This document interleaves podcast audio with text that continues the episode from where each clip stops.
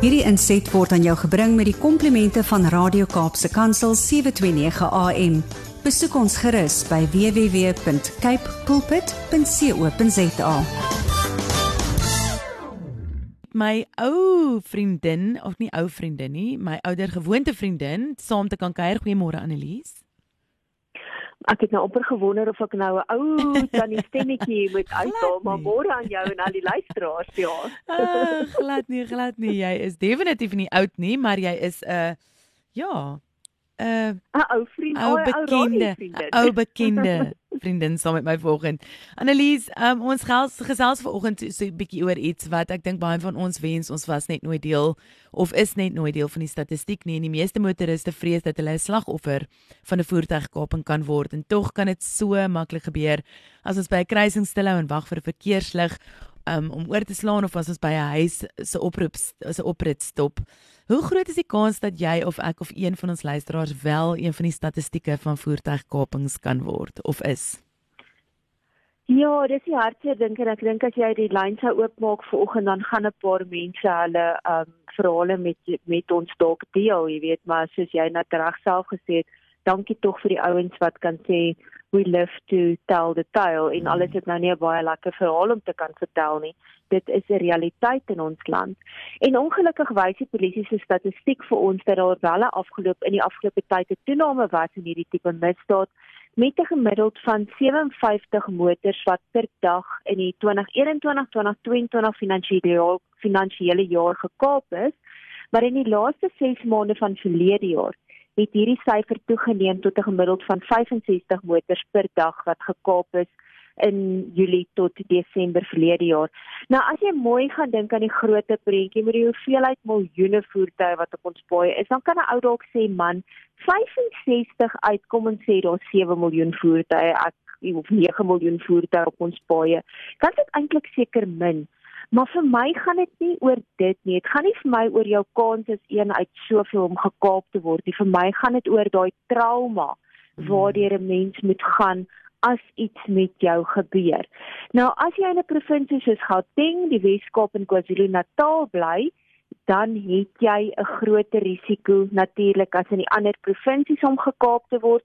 Maar dit is skrikwekkend dat in die laaste tyd, daar ook in die Oos-Kaap, het daar meer voertuigkapings voorgekom. So Gauteng omdat daar die meeste karre en die meeste mense is, bly jou kans nog steeds die grootste risiko daar as jy 'n motoris is. En dan is dit interessant, jy weet ek wonder altyd wanneer dit 'n ou die grootste kans om 'n misdaadslagoffer te word. En donderdag om een of ander rede is daar die meeste voertuigkapings gevolg deur Dinsdag en is veral hier, jy weet 4 in die middag tot 8 uur in die aand en dit maak vir 100% sin want dan kom die meeste ouens van die van die werk af by die huis of jy het gou-gou gery winkel toe as jy van die huis af jy weet werk om gou 'n paar goederes te gaan kry en is ook daai tyd van die middag wat 'n ou half dink jy weet uh, ek moet nou konsentreer op wat ek gaan maak vir aandete ons mm. beerdkrag en nou ou se kop is net glad nie noodwendig op dit wat om jou aangaan nie so ja dis maar die tyd van die van die week wat 'n ou verseker bietjie meer kwesbaar is vir voertuigkapings. En dan as jy ongelukkig een van die volgende voertuie ry, dan is daar ook 'n groot risiko dat jy slagoffer kan word en dis natuurlik uit inligting wat ons kry van die polisie van privaat sekuriteitsmaatskappye, die ouens wat hierdie tracking of eenhede in die voertuie insit en natuurlik ook die versekerings. Jy weet daar is maar net 'n groter behoefte aan goed soos 'n Toyota Hilux bakkie, Volkswagen Polos Quantum minibussies en dan daai Nissan NP200 bakkie wat die laaste tyd nogal bietjie meer gewild geraak het. Mm -hmm. En dan die ouens wat 'n Fortuner en 'n Ford Ranger ry, het ongelukkig ook begin verhoog op voertuigkapers se voertuig uh, se voorkeurlysie. En baie van hierdie ouens weet dit reeds want daar's 'n hoër versekeringspremie wat hulle moet betaal en ek weet ook dat sommige korttermynversekeraars addisionele vereistes aan hierdie tipe voertuig eienaars stel om hulle risiko natuurlik te verminder. So ja, dis maar die risiko dat as jy een van daai in een van daai plekke bly en een van daai tipe voertuie ry, dan is jou risiko hoër. Maar dit beteken nie as jy 'n ou Volkswagen Beetle ry dat jy geen risiko het dat jy nie ooit gekaap gaan word nie om dit nou net so 'n bietjie op 'n op 'n ligter noot te stel op 'n baie swaar onderwerp vanoggend. Ja, verseker. Nou Annelise, ek sê luister na die tipe voertuie wat um, hoog op die Kaap se voorkeurlysie is. Klink dit vir my amper soos 'n inkopieslys. Mm -hmm. Wat my 'n afleiding laat maak dat hierdie sekerlik 'n goed georganiseerde misdaad moet wees of hoe? Ja, jy het in hierdie tyd wat ons nou al saam kuier oor die radio baie mooi geleer van georganiseerde misdade. En natuurlik, jy weet as ons daarvan praat, dan kan ons net dink ja, voertuigkapings is een seker een van die mees georganiseerde misdade in ons land. En ons het klomp rolspelers betrokke, ongelukkige paar korrupte amptenare, maar dan kry jy natuurlik ook hierdie sogenaamde runners, die intermediate handlers en die kingpins, jy weet dit laat dit regtig soos 'n mafia storie klink. Maar ons weet daar is van die ouens wat fisies die kape moet doen tot daai groot koppe wat verseker dat daar natuurlik 'n afsetgebied is vir hierdie gekaapte voertuie. En ons het saaklik so vier redes waarom voertuie gekaap is. Die eerste is natuurlik 'n voertuig word op bestelling gekoop. Dis daai tipiese inkopieslysie hmm. waarvan jy praat. En daar's 'n spesifieke model wat 'n spesifieke kliënt versoek of daar's 'n syndikaat wat 'n spesifieke voertuig soek wat hulle kan gebruik in hulle opkap op hulle chop of hulle chop shop winkels waar daai voertuie uitmekaar gaan haal gehaal word vir spesifieke onderdele om ander voertuie meer te herstel of op te bou. So hulle sê vir jou ons soek daai model en soek 'n witte en ons soek jy weet spesifiek, dis daai inkopieslysie ding van so jy gaan winkel toe want jy weet jy het 'n swart broek nodig want jy het 'n funksie wat jy nodig het. So dis presies dieselfde met daai voertuig. Die tweede is natuurlik daar's voertuie wat gekaap word om uit die land gesmokkel te word na een van ons buurlande, die res van Afrika of die res van die wêreld. En baie keer is dit ook byvoorbeeld omdat daai die engine van 'n spesifieke model nodig is vir 'n ander land Jy weet en dit is baie goedkoper om 'n voertuig te koop in Suid-Afrika en om oor te stuur vir daai land se engine as wat dit is om 'n nuwe engine in daai, jy weet, in te kry en om um, hulle betaal eerder 5 of 10000 rand as wat hulle natuurlik 'n 40 of 100000 rand gaan betaal vir 'n nuwe engine vir 'n spesifieke model. Dan is daar natuurlik voertuie wat gekoop word om geregistreer te word in die nuwe eienaar se naam nadat dit aan hulle verkoop is en dadelik jy weet dan dink 'n ouma, mmm, dis 'n slang in die gras met hoe kan dit gebeur? En dan die vierde groot rede hoekom voertuie gekaap word is natuurlik sodat daar met 'n ander misdaad met hulle gepleeg kan word spesifiek goed soos transito rooftogte. En as jy nou byvoorbeeld dink aan dit wat ons nou gepraat het oor transito rooftogte in die verlede, Hulle gaan nie hulle eie voertuig gebruik om daai geld waarmee om te stamp nie, want daai voertuig word in die proses afgeskryf en daarvoor het hulle natuurlik groter en sterker voertuie nodig en dat het hulle natuurlik voertuie nodig waarmee hulle tot by die toneel kan kom want onthou ons praat natuurlik nou nie van een of twee ouetjies wat 'n transitoroop tog uitvoer nie. Ons praat van ouens van 10 tot 15 in baie keer in 'n groep en natuurlik het hulle laastens voertuie nodig om weer ook te kon kan ontsnap vanaf na, uh, nadat hulle daai transitoeroof tog gepleeg het. So vir al hierdie goeders het hulle voertuie nodig en dit voertuie wat gekaap word of wat gesteel word. Nou Annelies, ons het nou gehoor van die verskillende redes waarom voertuie gekaap word, maar is daar verskillende tipes voertuigkapings wat gepleeg word of verskillende metodes wat die kapers gebruik om voertuie mee te kaap? Ja, daar's 'n klomp verskillende taktieke wat hierdie ouens gebruik om voertuie in die hande mee te kry. Daar's 'n hele reeks wat ons in ons artikel wat ons in Servamus publiseer natuurlik uitgelig het. Ek gaan net so by 4 of 5 gou stil staan. Een van die nuwer metodes wat die ouens gebruik is as jy nou besluit vanaand is nou beerdkrag en ons gaan gou-gou sommer by een van hierdie deurry koswinkels stop om dit uit te klim want dit is winter en ons het dan nie nog lus om uit die kar uit ook te klim nie.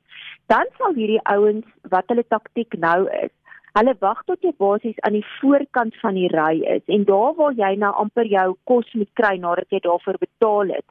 Dan is daar gewoonlik twee ander voertuie betrokke, die ou wat voor jou in die ry was wat ook nou gemaak het asof hy kos bestel en die oomblik as jy aan die voorkant kom, dan sal hulle uit die voorste voertuig uitspring in 'n poging om jou motor te kaap En as jy nou dink jy kan agteruit ry, dan is die ouens agter jou ook betrokke en hulle met ander woorde hulle blok jou in.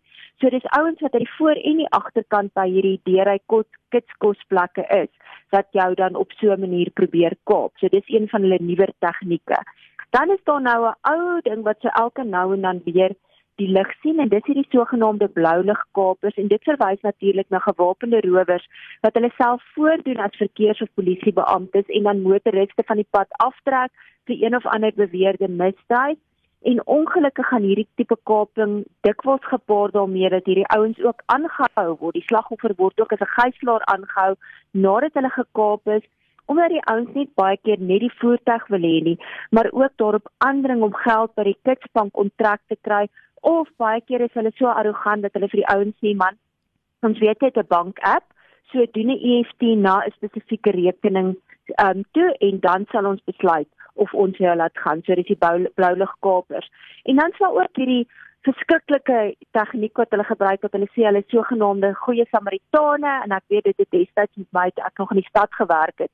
Die ouens met my dit probeer doen. Hulle wys vir jou jou band is pap en dan wil hulle jy moet natuurlik van die pad aftrek en in die proses moet jy katvoet genoeg wees om te of wakker genoeg wees om te weet maar hierdie is net 'n taktik wat die ouens wil hê jy moet aftrek sodat hulle dalk weer voertuig kan uitkom. So hulle maak asof hulle vir jou wys daar iets fout is met jou voertuig.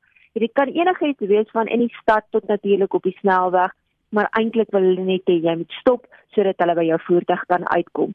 Dan staan ook hierdie bumper bashings waar die ouens jou liggie jou motor stamp. Jy dink natuurlik is 'n bumper bashing. Jy stop, jy klim uit want jy wil kyk wat die skade jy wil die ouens se besonderhede kry sodat jy dit kan rapporteer en 'n versekeringseis rapporteer, maar uiteindelik is dit maar net 'n manier wat die ouens jou uit jou voertuig uit kan kry om daarmee weg te ry. So as dit ooit met jou gebeur, probeer gou die omgewing opsom wat aangaan voordat jy uitklim. Maar ja, mens wil nie net wegry en dan was dit 'n regtige skade gewees aan jou voertuig nie. En ja, dis maar een van die ander goed. En natuurlik die mees gewilde ene wat maar oor en oor voorkom, is die dag as ons by die huis kom, ons kop is op 'n ander plek of wat ook al die geval is en hulle stop ons in ons opritte of wanneer ons in ons um, motorhuis se inry en jy weet dan dan kaap hulle ons. So dit kan tipies gebeur wat daar voertuig stop agter jou wanneer jy by, by jou inrit stop om die hek oop te maak of die, die motorhuis oop te maak en dan is daar voertuig wat agter jou stop en hulle hulle um, kry dit dan reg op jou op so 'n manier in die proses te kaap. Sjoe, dit is omtrent 'n mondvol Annelies. 'n klomp maniere van wat ons voor moet mm. uitkyk. Ek wonder of daar enige verband is tussen voertuigkapings en korrupsie.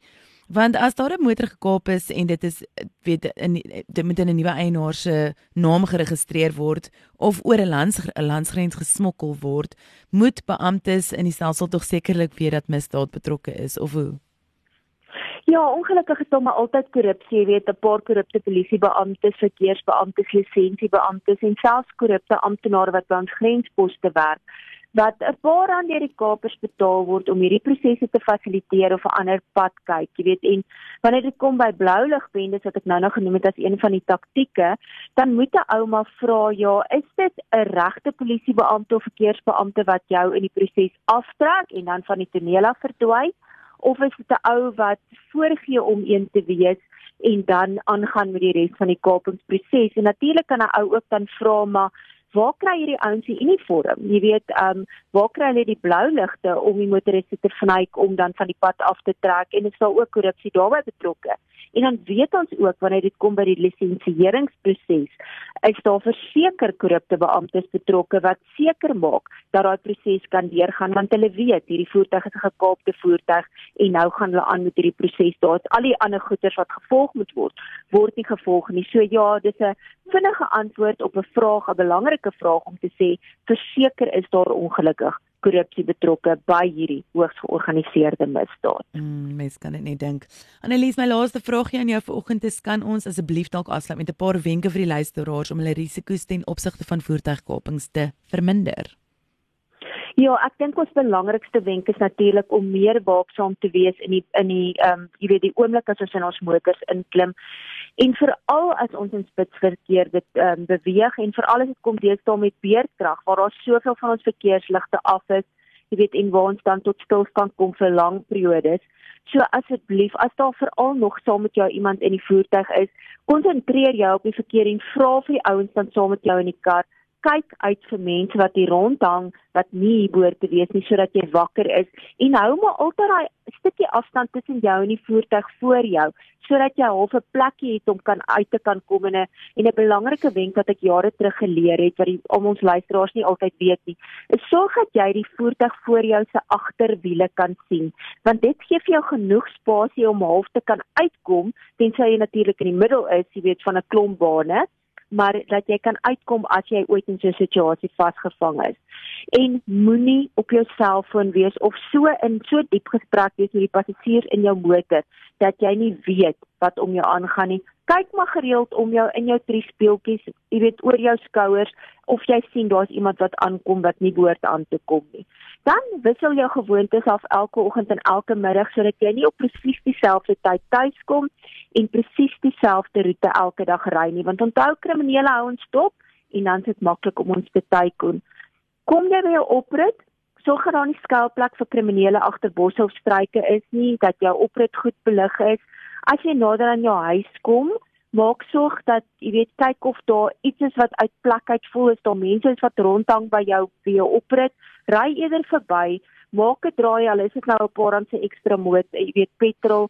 En as daar nog steeds daai ouens daar is as jy weer terugkom, kontak jou plaaslike sekuriteitsmaatskappy om te kan ondersoek instel voordat jy by jou huise oprit inry. As jy vermoed dat jy agtervolg word, maak 'n paar onverwagte draaie en waar moontlik ry tot by die naaste polisiestasie, maar moenie huis toe ry nie. Dit maak net van jou 'n sagte teiken. Asseblief onthou dat jou bewustheid van die omgewing en dit wat jou om jou aangaan as jy bestuur noodsaaklik is. En as jy ooit in 'n situasie kom waar jy gekaap is, onthou dat jou eie lewe en die van jou passasiers baie meer waardevol is hmm. as die van jou motor. En moenie 'n held probeer speel tensy jy opleiding gekry het van wat om te doen in sulke situasies nie. Want onthou daai kapers is gewapen en hulle sal waarskynlik nie skroom om te skiet nie. Ja, dis baie geld om te verloor as 'n motor gekaap word en daar's altyd 'n verlies wat 'n ou ly. Maar jy wil nie sê, "Het ek maar eerder my motor gelos as wat jy beseer word of as wat dalk een van jou passasiers in die proses beseer word nie. Hmm. En verder kan ons maar net bid en hoop ons word nie een van die statistieke nie. Ja, en ek wil vanoggend regtig vir die luisteraars ook sê as jy deel is van statistiek, maak seker om met iemand te gaan praat daaroor maak hmm, seker om bietjie met weet met iemand in kontak te tree en sommer net bietjie jou ervaring met hulle te deel. Annelies, altyd lekker om met jou te gesels. Baie dankie vir die werk en die harde inligting wat jy bymekaar kry um, om dit vir ons luisteraars hier buite baie makliker te maak. Nou julle het hierdie is net 'n oorsig van wat julle alles doen. Waar kan mense hulle hande op 'n tydskrif kry? Dit is 'n maandelikse tydskrif en hoe kan hulle hoe kan hulle deel raak van dit? Ja, verseker, jy sê dit so mooi. Ons is regtig net 'n oorsig van die artikels wat ons bespreek en ons het byvoorbeeld 'n in-diepte artikel oor blou ligbendes ook met mense wat gekaap is en hulle ervarings en wat se wenke hulle gedeel het. Ja, maklikste is gaan ons webwerf toe www.servamus.co.za waar jy kan inteken of volg ons op sosiale media Facebook, Twitter, Instagram en LinkedIn. Daar kan jy ook allerlei goed sien wat ons plaas, wat ons doen. En ja, word deel van die oplossing, kry die inligting sodat jy voorberei is en jou risiko kan verminder om die volgende statistiek en die volgende slagoffer te word. Annelies, vrees ek dankie en skeuier volgende week weer saam. Sien uit. Mooi bly. Dankie, lekker dag. Totsiens. Ja. Hierdie inset was aan jou gebring met die komplimente van Radio Kaapse Kansel 729 AM. Besoek ons gerus by www.cape pulpit.co.za.